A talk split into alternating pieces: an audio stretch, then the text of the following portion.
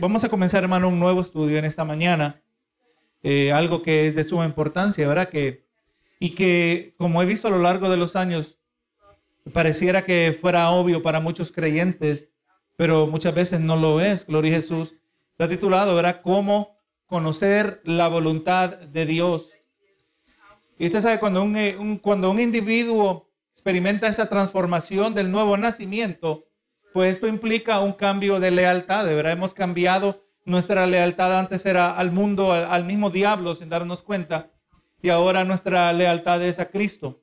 Antes que antes éramos esclavos del pecado y naturalmente formábamos parte del mundo, el mundo siendo aquel sistema espiritual que opera en directa posición. Nosotros éramos parte de ese mundo, pero ahora formamos parte del reino de Dios. Queremos pensar, verá lo que eso significa. Nuestra existencia no es la misma. Nuestra voluntad, nuestros anhelos, nuestros propósitos y prioridades ya no originan en nuestros apetitos o nuestra lógica humana. Eh, algo que estaba hablando con mis hijos unas semanas atrás es que muchas veces eh, nosotros, el hecho que algo tiene sentido no quiere decir que es la voluntad de Dios. Y nosotros lo hemos, con mi esposa hemos aprendido muchas cosas, que algo que tiene lógica humanamente hablando, algo que quizás en sí mismo no sea malo, no quiere decir que es lo que automáticamente tenemos que hacer. Gloria Jesús. Así que no es la lógica humana, no es el, nuestras, nuestras prioridades o, nuestros anhelos lo que determinan, Gloria Jesús, lo que va a verse en nuestra vida, como leíamos en lo que Pablo escribió en su carta a los Gálatas. En Gálatas 2.20, él describe la realidad que él estaba viviendo y describe también la realidad que todos nosotros debemos considerar que estamos viviendo. Dice, con Cristo estoy juntamente crucificado y ya no vivo yo, mas Cristo vive en mí y lo que ahora vivo en la carne lo vivo en la fe del Hijo de Dios, el cual me amó y se entregó a sí mismo por mí. Por lo tanto, vamos mirando, ¿verdad? Que en esencia lo que Pablo está diciendo es que ahora que yo soy cristiano, es que Cristo está viviendo su vida a través de mí.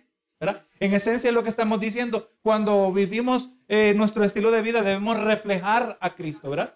Reflejar a Cristo en esencia es Cristo viviendo a través de nosotros. La voluntad de Cristo, la voluntad de Dios reflejada a través de todo lo que nosotros hacemos. La dirección de nuestra vida ya, ya no nace dentro de nosotros, no surge de acuerdo a nuestros sueños, pero aprendemos que origina en el mismo corazón de Dios. Gloria a Jesús. Cuando usted escucha el lenguaje, el vocabulario que usamos, hermanos, solo tiene que poner predicadores como, bueno, no lo voy a llamar predicador porque predicador no es. Si pone individuos como Joel Osteen, que él le habla de realizar sus sueños, es el lenguaje que usa el mundo, ¿verdad? Realiza tus sueños, usted ve videos motivadores, debes realizar tus sueños, si te propones, lo puedes hacer. No, hermano, recuerde lo que la palabra nos dice en Proverbio, ¿verdad? Que hay camino que al hombre le parece bueno, pero su fin es camino de muerte. Así que Dios me guarde de yo escoger el camino que a mí me parece mejor. Gloria a Jesús. Porque el camino que a mí me parece mejor, sin la ayuda de Dios, sin la influencia, sin la dirección de Dios, es un camino que va a resultar en muerte. Benito Jesús. Así que eh, nos, eh, nos hace bien reconocer que ahora como hijos de Dios, como aquellos que hemos nacido de nuevo, nuestra, la dirección de nuestra vida nace en el mismo, origina en el mismo corazón de Dios. El Dios que todo lo sabe, habiendo determinado acerca de nuestra existencia desde antes de la fundación del mundo, ahora conforme a su presencia, ya tiene un propósito para nosotros. Yo me acuerdo, yo gracias a Dios no, no puedo recordar eh, qué edad tenía, pero temprano en mi crianza yo fui entendiendo, mi crianza espiritual, que Dios tenía un propósito para mi vida, que ya Él tenía el camino. Aleluya. Y, ahora que tengo el conocimiento bíblico, eh, se hace sumamente claro, como nos dice en Efesios 2.10. Dice, porque somos hechura suya, creados en Cristo Jesús para buenas obras, las cuales Dios preparó de antemano para que anduviésemos en ellas. Así que cuando nosotros venimos a Cristo, cuando siendo versos como este y como otros versos que vamos a estar mirando a lo largo de este estudio, nosotros no andamos ahí a la deriva. Amén. No andamos como vagabundos espirituales a ver dónde, dónde podemos sobrevivir, sino que verdaderamente algo que surge en la vida del cristiano cuando entendemos el asunto de la voluntad de Dios, que nuestra vida es una vida de propósito. Amén. Una vida de propósito. Cuando vemos que todo aspecto de nuestra vida se, se vive de manera intencional, ¿verdad? Porque eso es lo que estamos eh, reconociendo cuando hablamos de propósito. Nuestra vida es intencional. No, no hacemos nada, porque Dios no hace nada, hermano, como decimos a, a la chiripa o el chiripón, como usted diga, ¿verdad? No, no, en nuestra vida ya no ocurren eh, casualidades. Antes decíamos, ¿verdad? Y da la casualidad que tal persona estaba en el lugar. No, no, no era casualidad. Si es que nosotros creemos que Dios es soberano, ¿verdad? Si es que creemos que Dios tiene un control absoluto sobre toda su creación. Aleluya, vemos que todo es intencional. Todo, de alguna manera, yo no lo puedo ver cómo esto me va a impactar ahora. Aleluya, o cómo me va a impactar en el futuro, pero por pequeño que sea, me puede impactar. Gloria a Jesús. Y ahora que vengo a Cristo y ahora nazco de nuevo y veo que, que Dios no solo me da salvación, pero que ya tiene un camino por el cual obras que yo debo andar que fueron preparadas de antemano. Debe, al conocer este verso, pues debe surgir la pregunta, ¿qué obras tienes preparadas para mí? ¿Verdad? La vida cristiana no es simplemente dame bendiciones, dame esto, dame lo otro, te pido esto, que obviamente es parte, debemos pedir al Señor y la palabra nos indica que cuando, cuando pidamos a Dios, que sepamos insistir, ¿verdad? No porque simplemente entre más persuasivos somos, Dios va a contestar, sino porque, gloria a Dios, requiere un sometimiento de la voluntad. Depender de Dios, el insistir en una petición, es continuamente reconocer que dependemos de Él.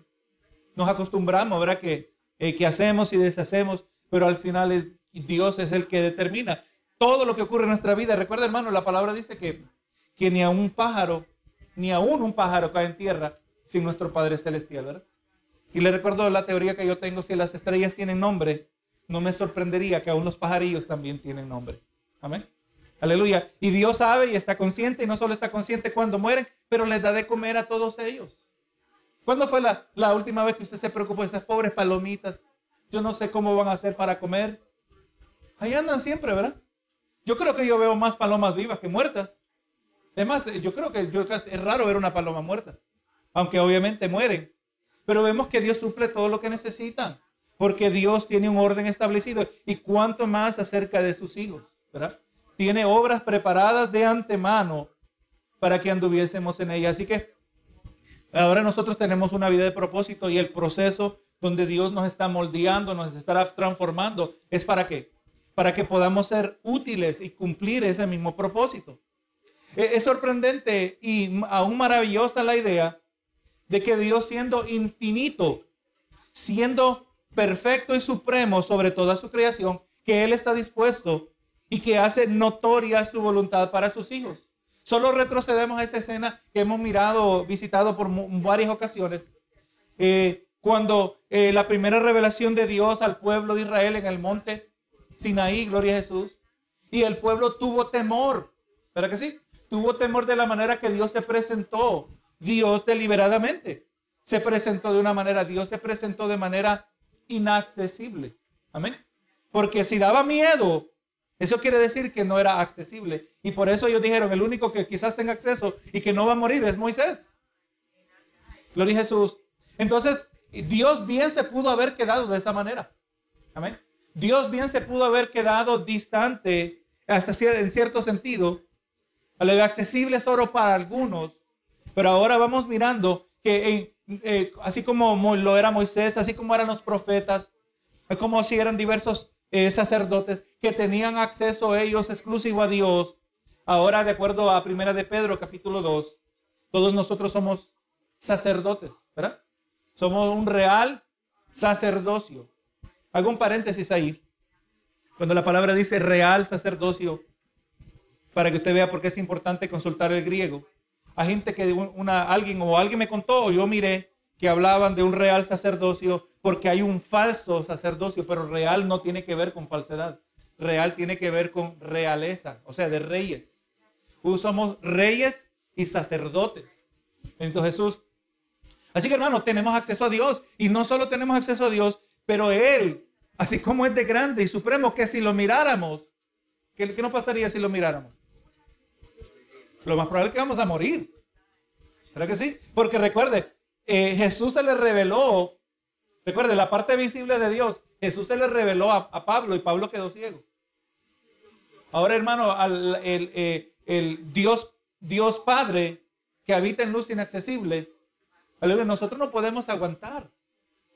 No podemos aguantar la revelación de Dios. Y así como Dios es tan supremo, más grande, más poderoso, más santo de lo que podemos imaginar, Él, hermano, hace notoria su voluntad a nosotros. Eso es maravilloso, esa idea, hermano. Que Dios de alguna manera, nosotros las hormigas, imagínese, hermano, que usted trate de comunicarle a una hormiga. Viene un, viene una inundación. ¿Cómo usted le va a comunicar a una hormiga? No hay la manera. ¿Qué inferior es un insecto en comparación? Eh, eh, no, no le comunica una hormiga, a una lagartija, que es un poco más superior a una hormiga, ¿verdad? No hay manera a ningún animal. Gloria a Jesús. Y, y, nosotros obviamente no somos animales, pero somos sumamente inferiores a Dios. Y Dios hace notoria su voluntad a nosotros, sus hijos. Ahora mire acerca de eso, lo que dice el pastor MacArthur. Dice, otros sugieren que la voluntad de Dios debe encontrarse a través de una experiencia traumática. Y es lo que vamos a ilustrar aquí. Que esta es la manera, no es la manera que Dios habla. Algunos piensan, dice, voy por la calle, piso una cáscara de plátano y me caigo sobre un mapa de la India e inmediatamente digo al Señor, gracias por guiarme con claridad. No, hermano, esa no es la manera que Dios trabaja. O como uno, hermano, que decía que se encontraba una moneda de 10 centavos por acá, otra moneda de 10 centavos por acá y encontró 10 centavos y encontró 10 más. Entonces Dios le estaba hablando que tenía que diezmar. No, hermano, Dios no tiene que hablar así cuando ya en su palabra ya lo ha establecido. Amén. Aleluya. Dios no hace notoria su voluntad de esa manera, porque es una manera mística, algo que vamos a hablar más adelante. Hermano, el ser hijo de Dios es sinónimo, o sea que significa lo mismo que ser guiado por su espíritu. Si usted es un hijo de Dios, se asume que usted es guiado por el Espíritu de Dios. Y aunque pareciera natural y automático que un hijo de Dios siempre debe ser guiado por el Espíritu, hermano, encontramos que muchos creyentes sinceros, sinceramente erran en decisiones importantes de la vida. Lo hemos visto a lo largo de la vida, eh, a lo largo de esta carrera espiritual. Eh, usted quizás habrá conocido uno que otro. Hermano, tengo un nuevo trabajo, Dios me ha dado una grande bendición. Qué bueno, hermano. El hermano estaba en una situación económica difícil. Dios me ha dado una grande bendición. Oh, qué bueno. Pero hermano, lo único que es que tengo que, me requiere muchas horas de trabajo, ya casi no voy a poder venir a la iglesia. Dios no va a actuar contrario. Amén. A lo que Él ya nos ha establecido, como nos dice en Mateo 6, ¿verdad? Dice, más buscar primero el reino de Dios y su justicia. Y todas estas cosas serán añadidas, hermano, requiere fe. Requiere fe. Que cuando ponemos en prioridad las cosas del Señor, que todo lo otro Dios lo va a proveer. Es difícil, hermano, en momentos, que es difícil. Mantener ese balance. Y, muchos creyentes sinceros toman decisiones, e, erran de manera sincera. Tienen buenas intenciones, pero como recuerda, hermano, ya hemos establecido, buenas intenciones no es suficiente. Los americanos tienen un dicho, ¿verdad? Que el camino al infierno está pavimentado con buenas intenciones. No, el, pueblo, eh, cuando dicen Oseas, mi pueblo perece porque le faltaron buenas intenciones. No, ¿verdad? Porque le faltó conocimiento. Y como vamos a mirar de una manera objetiva, de una manera que todos nosotros vamos a estar de acuerdo, vamos a, a descubrir que todo está aquí ya en la palabra del Señor. La manera que Dios revela su voluntad es a través de su palabra. Tenemos que conocer la palabra del Señor. Tratar de conocer más y más de la palabra del Señor. No solo, solo ciertas porciones. Hay hermanos, hermanos, que son expertos en, en el Salmo 91. Son expertos en el Salmo 23. ¿Para que sí? Solo se saben unos cuantos salmos y saben muy poco eh, fuera de la palabra, otra, otras porciones de la palabra cuando solo tenemos que mirar cuán ancha es la palabra del Señor, cuán amplia, cuántas páginas tiene. Así que a mí me conviene este conocimiento panorámico, porque recuerde, como estuvimos mirando semanas atrás, Dios se ha revelado a través de la palabra. La manera que Dios ha determinado revelarse a la humanidad es a través de la palabra del Señor. Y no nos sorprende que podamos decir algo relacionado, que la manera que Dios ha determinado hablar al ser humano es a través de la palabra del Señor. Así que hermano, este, lo que nosotros queremos en aprender este, estudiando este tema es que no queremos errar, no queremos nosotros eh, ser sinceros, pero por ignorancia tomar malas decisiones. Gloria a Jesús. Queremos eh, eh, reconocer que es importante conocer cuál es la voluntad de Dios, porque Jesús dijo que Él tiene una verdadera relación con aquellos que conocen y hacen la voluntad del Padre. Miren lo que nos dice Marcos 3:35. Dice, porque todo aquel que hace la voluntad de Dios, ese es mi hermano y mi hermana y mi madre, ¿verdad? Está hablando una verdadera relación con Dios, como dijimos, ¿verdad? Marcos 13, Marcos 3:35. Está hablando de relación. Pero ¿cómo es que uno cómo es que uno sabe que tiene una relación? Todo aquel que hace la voluntad de Dios. Bueno, ¿cómo yo sé que estoy haciendo la voluntad de Dios? Bueno, yo no estoy matando, bueno, eso es parte. Pero ¿está haciendo toda la voluntad de Dios para su vida? ¿Será que con tal no esté robando, con tal no esté haciendo lo que los diez mandamientos dicen? ¿Con tal no me esté juntando con idólatras? ¿Con tal esté diezmando? ¿Será que estoy haciendo? ¿O habrá algunas cosas más específicas que tienen que ver conmigo? Es el detalle. Hay cosas específicas, hay cosas que son generales, lo que la iglesia debe hacer. Debemos hacer discípulos. Amén. Pero hay cosas que son específicas. Usted, hermano, es, nosotros la palabra dice que somos la luz del mundo. Amén. O sea, Cristo se fue de esta tierra y ahora nosotros reflejamos a Cristo. Ahora nosotros somos la luz de esta tierra. Así que el que hace la voluntad de Dios, ese es el que tiene una relación con Dios. Benito Jesús. Tener una relación con Dios significa conocer. O sea, no se puede tener una relación con Dios o no se puede tener una buena relación con Dios mientras no se busca o no se conoce la voluntad de Dios. Es algo que debemos estar preguntando. Esto es importante, esto es de prioridad. Es, algo que hemos estado hablando. Ser hermano que solo en nuestra vida, ahora que venimos a Cristo, describió nuestra vida, nuestra existencia es, soy salvo, voy a la iglesia, voy al trabajo, me porto bien, vuelvo a la casa, me porto bien, vuelvo a la iglesia, eso es todo habrá algo más específico? Amén. ¿Dónde está el, dónde está el aspecto de propósito? ¿Dónde está el, el, aspecto de nuestra vida que se vive de manera intencional? Amén. Así debería ser. Si estamos en la voluntad de, de, nuestro Padre Celestial, solo miremos cómo vivían la vida los apóstoles. Solo miremos cómo vivían la vida los discípulos, ¿verdad? Cómo vivían los siervos del Señor. Ellos estaban actualmente, intencionalmente, siendo luz. Así que usted entra a la tienda, usted dice, yo soy luz. Pero ¿cómo va, cómo va a ser esto, Señor? ¿Será que hay alguien aquí a quien yo le pueda hablar? O hay, gente hay. Gente hay. La, pregunta es, eh, ¿quién está listo? ¿Que a quién se le puede sembrar la semilla? Donde quiera que yo voy, yo no me quito la identidad de cristiano. Yo voy al trabajo, yo estoy en el vecindario. Cada vez que tiene una conversación, yo, yo, se lo digo a, ustedes y, y la gente no se da cuenta, pero yo toda conversación que tengo con las personas, yo en mi mente estoy detrás, ¿cómo voy a entablar una conversación que ahora le voy a hablar de Cristo? Amén. Gloria a Dios. Vamos mirando y vamos mirando que Dios nos da el propósito. Nuestro propósito no es trabajar.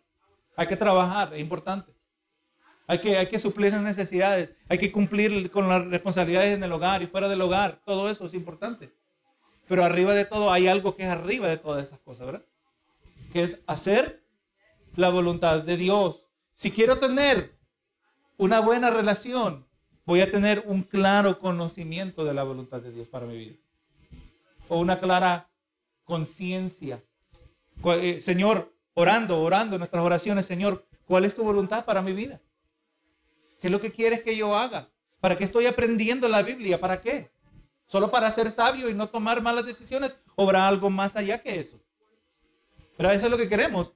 Queremos conocer la voluntad de Dios y obviamente la manera de tomar buenas decisiones es de actuar conforme a Dios, no en contra de Dios. Mientras nuestra mente es renovada conforme a las cosas de Dios, entonces nosotros podemos conocer la perfecta voluntad de Dios. Importante aclarar, hermano, este es un tema espiritual, ¿verdad? Este tema de conocer la voluntad de Dios y especialmente nuestros círculos hay cosas que se, se dan a entender pero que no necesariamente son bíblicas. Amén. O sea, ¿qué factor, qué, qué, papel desempeña el ayuno en conocer la voluntad de Dios? ¿Qué papel desempeña la oración? Obviamente no podemos negar la realidad, que hay momentos, ¿verdad? Obviamente siempre hay que orar, hay que orar, siempre que estamos buscando la voluntad de Dios, hay que orar, pero hay momentos que requiere que ayunemos, pero ¿por qué ayunar? ¿Será que eh, si ayunamos lo suficiente, Dios nos va a dar un sueño? Yo nunca he logrado producir un sueño de esa manera. Hay gente que son soñadores, no tienen que hacer casi nada. Pero esa no es la manera que buscamos. De nada me sirve que yo tenga una buena y sólida vida de oración cuando yo soy ignorante de la palabra del Señor. Y al mismo tiempo de nada me sirve tener mucho conocimiento de la palabra y al mismo tiempo mi vida de oración está descuidada. Tiene que haber un balance. Pero siempre Dios va a obrar a través de su palabra. Queremos, hermanos, reconocer que este tema espiritual tiene implicaciones prácticas para nuestras vidas y al ser espiritual no quiere decir que el conocer la voluntad de Dios es resultado de experiencias místicas y sobrenaturales. O sea, queremos no que hay gente que se va ignorando muchas cosas, se va y nos presenta el juez Gedeón. Y Gedeón, el pueblo de Israel estaba bajo opresión en uno de esos varios ciclos de opresión por su propia desobediencia. Dios escuchó al pueblo que se clamaba a Dios y ahora levanta un hombre llamado Gedeón. Gedeón recibió de parte de Dios que él iba a ser usado. Y el Señor, mira, si, si, si, si eres tú, que ya había evidencia de que era Dios que estaba hablando con él. Aquí te voy a poner la lana. Era la lana, ¿verdad? En inglés, gloria a Dios. Lana era la, y dice, si el sereno cae alrededor de la lana y la lana no se moja, yo sé que eres tú. Y entonces vino y puso la lana. Y así fue, y Dios le confirmó. Señor, mira, perdóname, solo quiero estar bien seguro que eres tú. Si, si es un milagro, si eres tú, te voy a decir que voy a poner la lana, pero que solo se moje la lana y no se moje alrededor de sereno. Entonces hay gente que piensa que la manera que se conoce la voluntad de Dios es que hay que poner la lana. Amén. Hay que ponerle una señal, Señor, ¿cuál es tu voluntad? Si es tu voluntad eh, que ahora pase un carro negro enfrente de mi casa. Hay gente que pone esas señales, hermano. Muy peligroso. O hay veces que hay gente que trata de justificar en mi casa pasan corriendo gatos todo el tiempo. Señor, si es tu voluntad que yo vaya, que yo me quede hoy en la casa y no vaya a la iglesia, que pase un gato por enfrente de mi casa. Hay gente que ya, ya el asunto está decidido, ¿verdad? Señor, este, usted puede inventar una serie de escenarios, pero no, hermano, Dios no obra nuestra vida. Dios, aunque este es un tema espiritual, estamos hablando, ¿verdad? El que es un hijo de Dios es guiado por el Espíritu de Dios el Espíritu de qué manera nos guía? De manera espiritual, no nos, no nos guía de manera carnal. ¿O cuántas veces pensando que queremos la voluntad de Dios, Señor, envíame a alguien? Yo le puedo acordar, yo puedo hablar de, de con gracias a Dios que he superado esa mentalidad errada. Pero yo pensaba que si había un asunto importante, Dios me iba a mandar un siervo y una sierva. Que iba a aparecer y que me iba a decir esto y lo otro. Y nunca apareció tal siervo. Nunca apareció tal sierva. O cuando había un predicador invitado. O que, Dios me va a llamar al frente y me va a decir todo. Y nunca ocurrió tal cosa. ¿Por qué? Porque Dios quería que aprendiera a depender de su palabra. Y es claro, hermano, y le puedo hablar ahora de experiencia, que Dios verdaderamente hace con, eh, notoria su voluntad. Vamos a mirar que algunas cosas son eh, inmediatamente claras conforme a la palabra. Hay otras que son un poco más difíciles de discernir. Y es eso lo que queremos explorar a lo largo de este estudio. Así que conocer la voluntad de Dios no es el resultado de experiencias místicas y sobrenaturales, aunque no negamos que puedan haberla, ¿verdad? Que Dios en una rara ocasión. Pero el peligro, hermano, de esta manera es que en una supuesta visión o sueño está sujeto a la interpretación del que lo interpreta.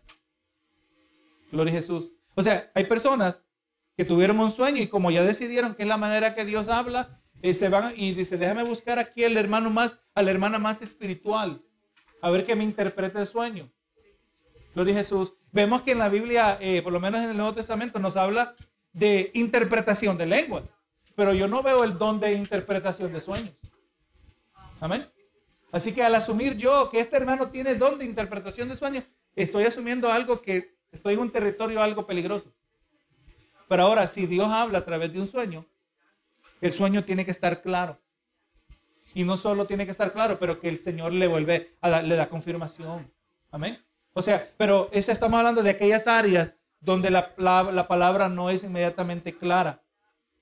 Gloria a Jesús. Así que no queremos que sea de esta manera porque el, aquellos que dependen de esta experiencia de tal manera, sus experiencias están sujetas muchas veces, eh, principalmente sujetas a la reacción, reacción emocional del individuo y no a su conocimiento. Vemos eh, que el Dios, por supremo, por grandioso y magnífico que Dios es, es importante afirmar que la voluntad de Dios se puede conocer y comprobar. Ver ahí donde miramos lo que nos dice Romanos. Es más, alguien, ábrame la Biblia ahí en Romanos 12.2. Un verso que debe ser muy familiar para cada uno de nosotros. Te vamos mirando, ¿verdad? Que aquí está claro. Aquí no está expresando, y obviamente hay que, hay que colocar este verso en su contexto. Pero aquí rápidamente vamos mirando que el resultado es que podamos comprobar cuál es la buena voluntad de Dios. ¿Cuál voluntad de Dios? Agradable y perfecta. Es más, hermano, yo creo que bien hubiera dicho, si el verso hubiera dicho buena y perfecta. Gloria Jesús. Bueno, sí, eso es lo que esperamos de Dios. La voluntad de Dios es buena y perfecta. Pero aquí nos dice que es agradable y perfecta. Amén. O sea, que cuando nosotros descubrimos, cuando nosotros conocemos la, la voluntad de Dios, nos va a agradar. Amén.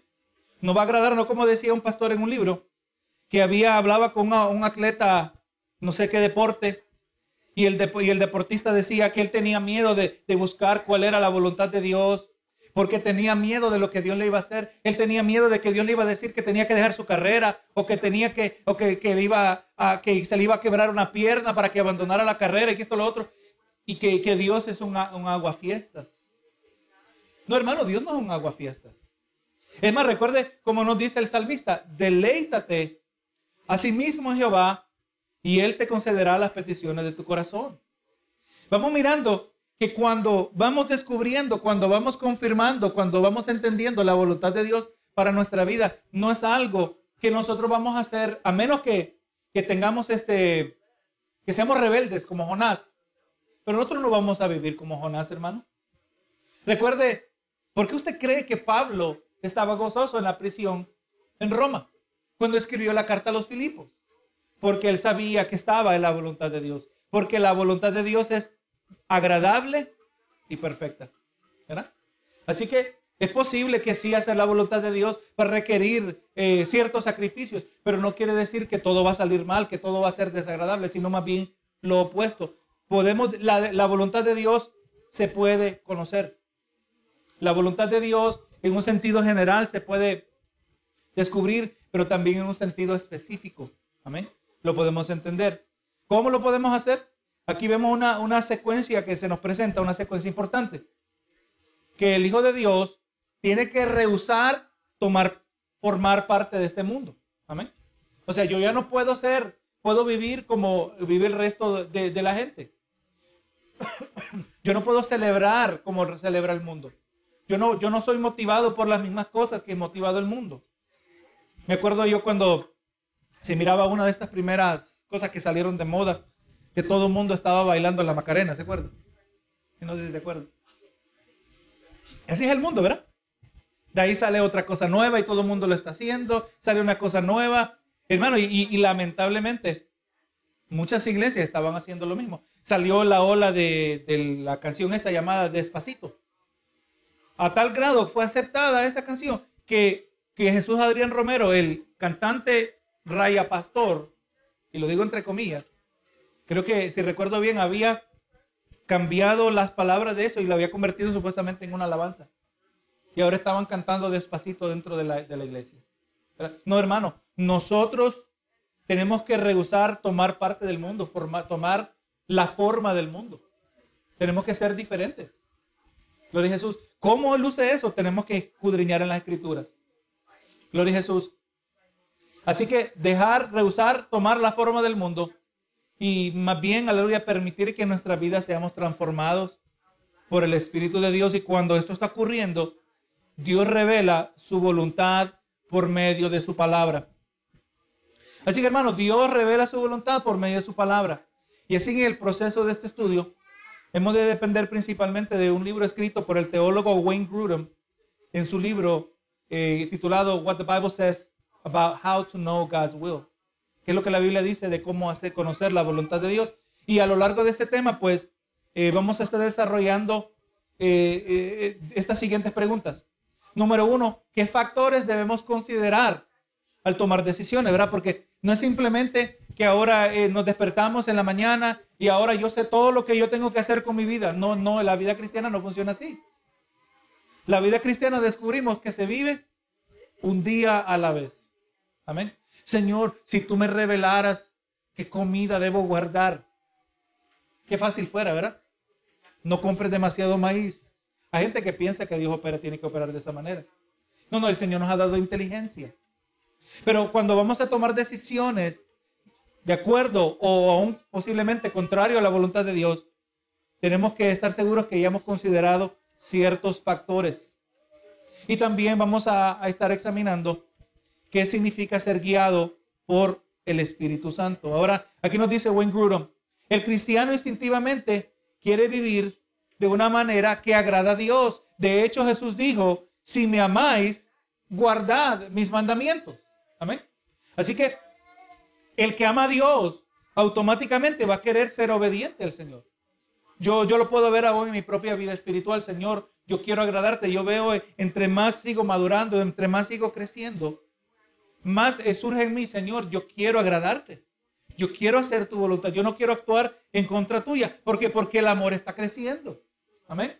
El que entre más amamos a Dios, más obedientes queremos serle a Él. El que es indiferente a la obediencia, lo más probable es que no le ama como piensa que le ama. Y no estoy diciendo que no le ama, pero recuerde en lo que ocurrió en la carta, en, la, en, la, en, el libro de Apocalipsis, una de esas siete cartas que fueron escritas a siete iglesias, en donde se nos presenta la carta escrita a, los, a los Efesios, a los de Éfeso, donde el Señor les dice, ¿verdad? Dice el verso 4, Apocalipsis 2, 4. Pero tengo contra ti que has dejado tu primer amor. O sea, no quiere decir que ya no, que no aman a Dios, sino que ya no le aman con la misma pasión, con la misma intensidad.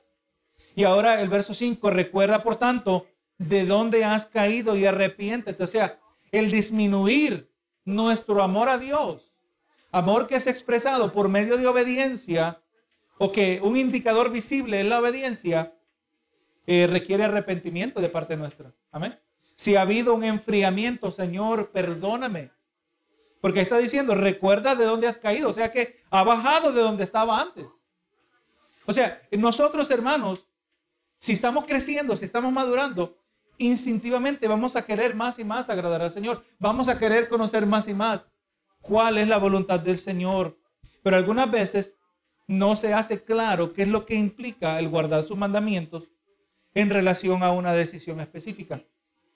También hay veces donde no parece eh, que existe alguna instrucción de las escrituras que aplica para decidir un asunto para nosotros. Es, vamos a ser honestos, hermanos, vamos a ser ciertos. Hay situaciones donde no necesariamente vamos a encontrar una cita bíblica. Yo antes pensaba que había, cuando era jovencito, yo pensaba que había, tiene que, tenía que haber una cita bíblica para toda situación. Pero vamos a ver, vamos mirando que hay ciertos lugares donde la Biblia guarda silencio.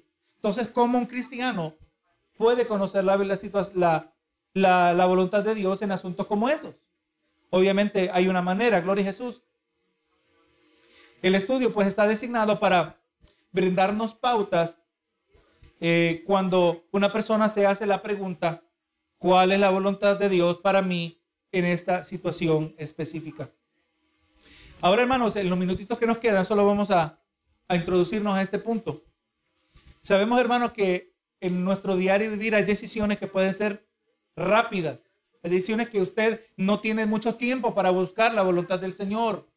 Hay decisiones rápidas o también hay decisiones extendidas pueden envolver eventos mayores o pequeñas actividades diarias, ¿verdad? A veces hay decisiones importantísimas que las tenemos que tomar en un instante. ¿Verdad que sí?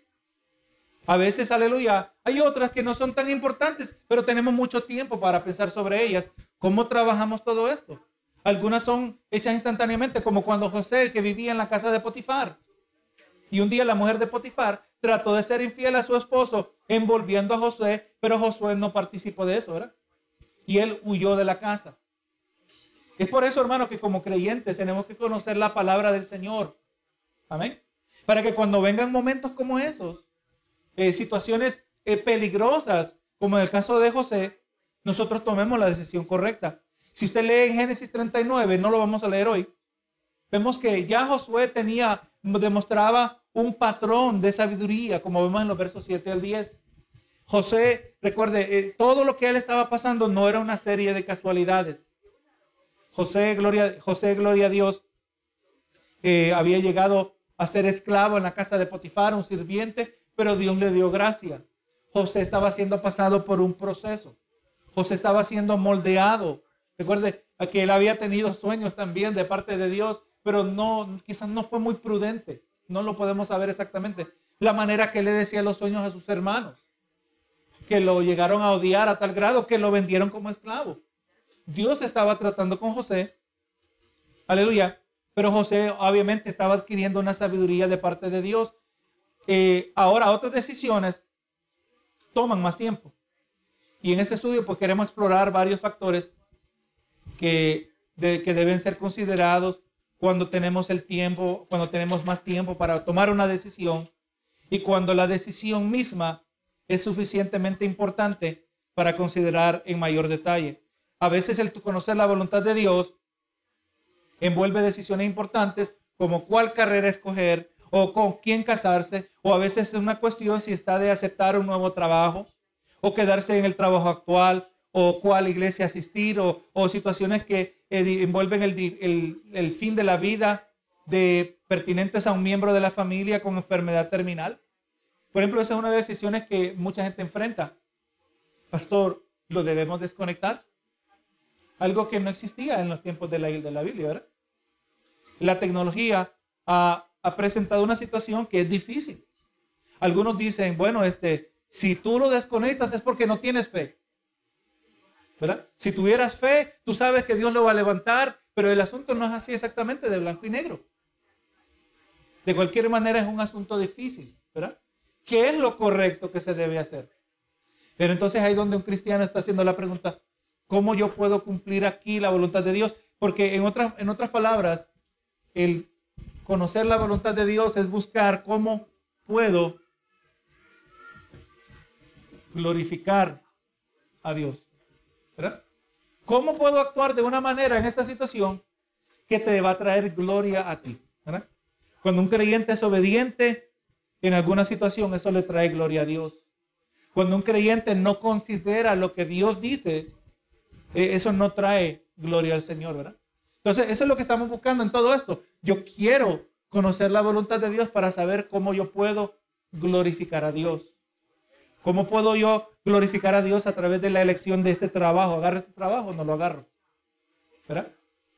¿Cómo puede ser el Señor ser glorificado? Porque para eso somos. Ya miramos, como dice Efesios 2, 2 10, ¿verdad? Creados, somos hechura suya, creados en Cristo Jesús.